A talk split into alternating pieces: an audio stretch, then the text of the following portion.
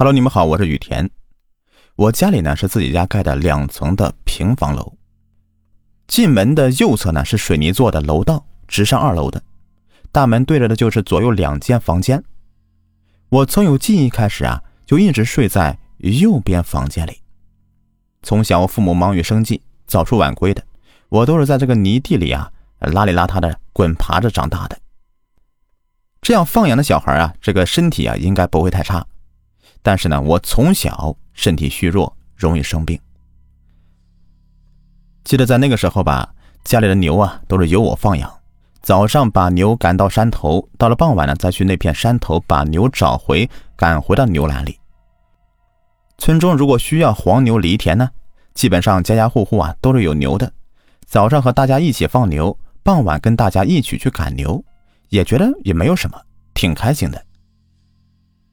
那天呢，我也不知道是什么原因，竟然在床上睡午觉，一下子睡到了傍晚七点左右。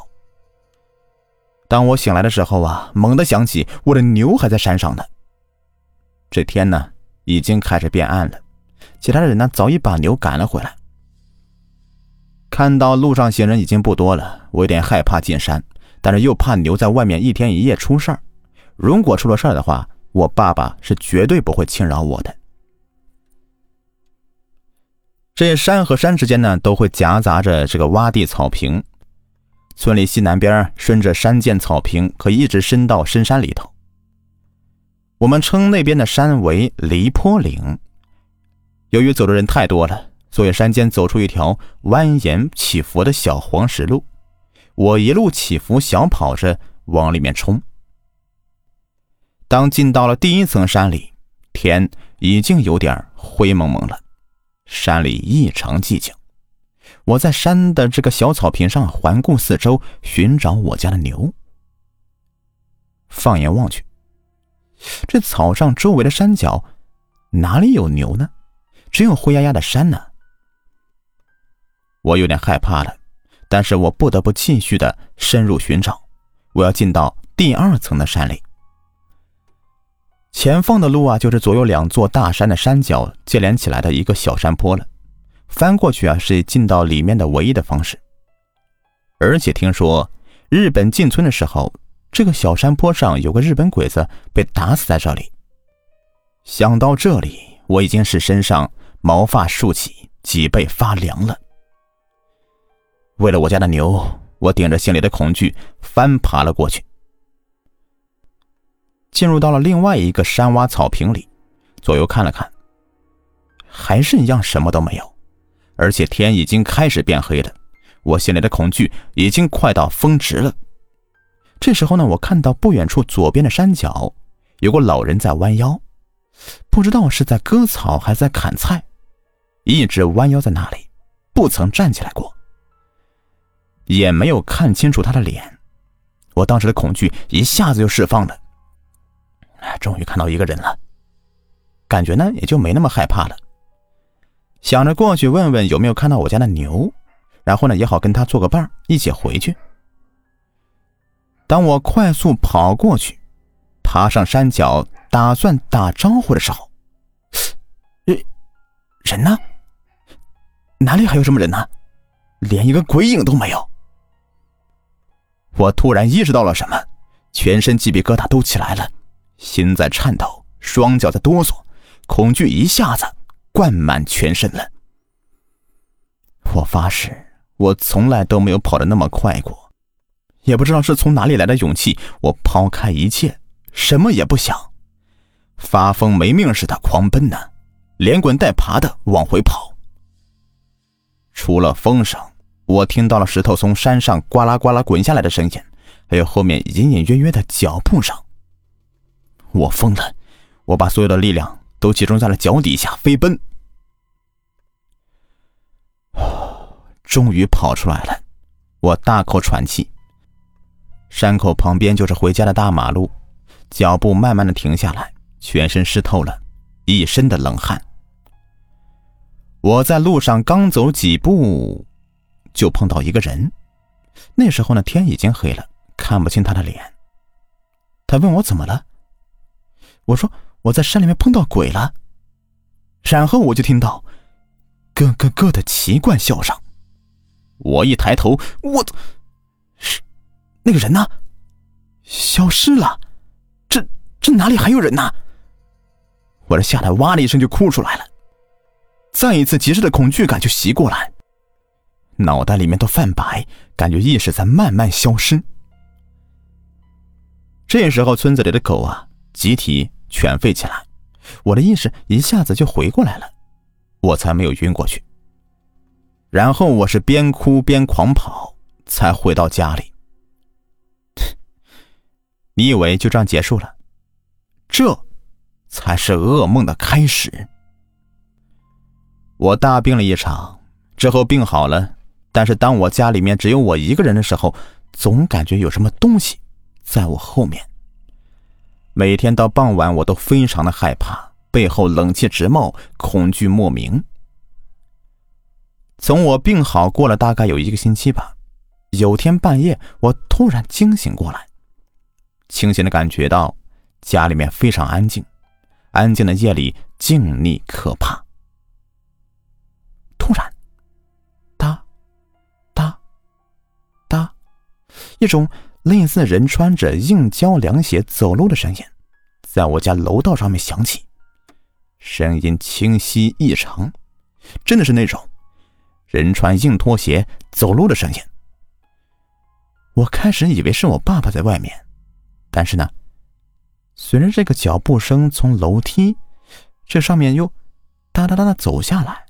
再非常有节奏的哒哒哒的走到我的床边，然后停留大概一分钟的样子，又哒哒哒的走到楼梯上，走上二楼。我这吓得惊声尖叫，我疯狂的大喊大叫着。当我爸爸起来把灯打开后，声音呢就消失，一切如常。看了一下时间，凌晨的。十二点半，我问我爸爸：“我说有没有听到声音呢？”他说：“什么也都没有听到啊。”之后呢，就恶狠狠的骂我：“别疑神疑鬼的，要吵着睡觉，他就要就要揍我。”我只能关灯睡觉了。这当关了灯以后啊，过了半个多小时吧，哒哒哒的，从楼道上面又走下来了，慢慢的走到我的床边。静谧一分钟，又哒哒哒的走到楼上去。声音就这么一直循环的来回走着，直到黎明的鸡鸣声响起，声音才消失。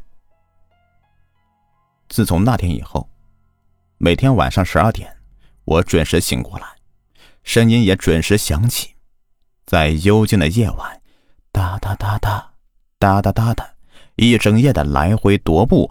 来回走动着，而且每次都是在我床边停留一分钟左右。我把被子捂得实实的，就想象着这个声音不存在，尽力不用去想这个东西。但是我还是整夜失眠，直到黎明，声音消失，我才能补睡一觉。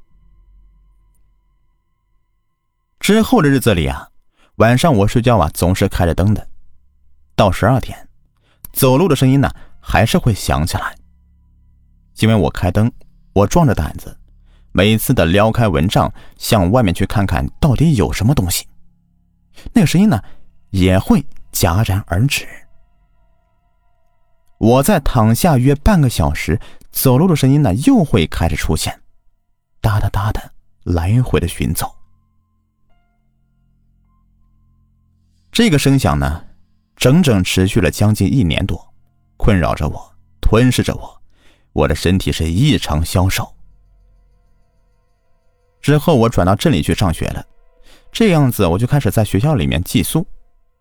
虽然是寄宿吧，但是周末呢还是要回家的。在家睡觉的时间呢，声音还是会偶尔响起。渐渐的，我长大了一些。有一天中午，我从学校里面回到家，晚上声音照常响起。我大声吼叫几声，声音停止了。当我睡下时，又开始了。我非常恼火，这个东西跟了我几年了，还有完没完了？我是越想越生气，我爬起床，从厨房拿了一把菜刀，放在床上继续睡觉。我右手握着菜刀，手心冒汗。我记得那天应该是冬天，我屏住呼吸，心都快要跳到嗓子眼了。哒哒哒的声音从楼道上面慢慢的走下来，然后又停顿了一下，又哒哒哒的，慢慢的走到我的床边停下来。我是不顾一切的猛地爬起来，冲下床，拿着菜刀对空气乱砍一气，并且大喊：“给老子滚！”大概砍了半小时，我全身是湿透，手心发凉，从来没感觉过这么轻松过。然后我把菜刀放在床底下。继续睡觉。第二天，我在房间的门口发现一只很大的、从来都没有见过的虫子。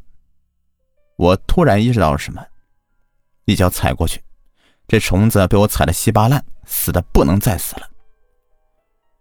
从那以后呢，我家中的异常脚步声就再也没有出现过了。好了，以上呢就是我要给你们讲的恐怖灵异故事。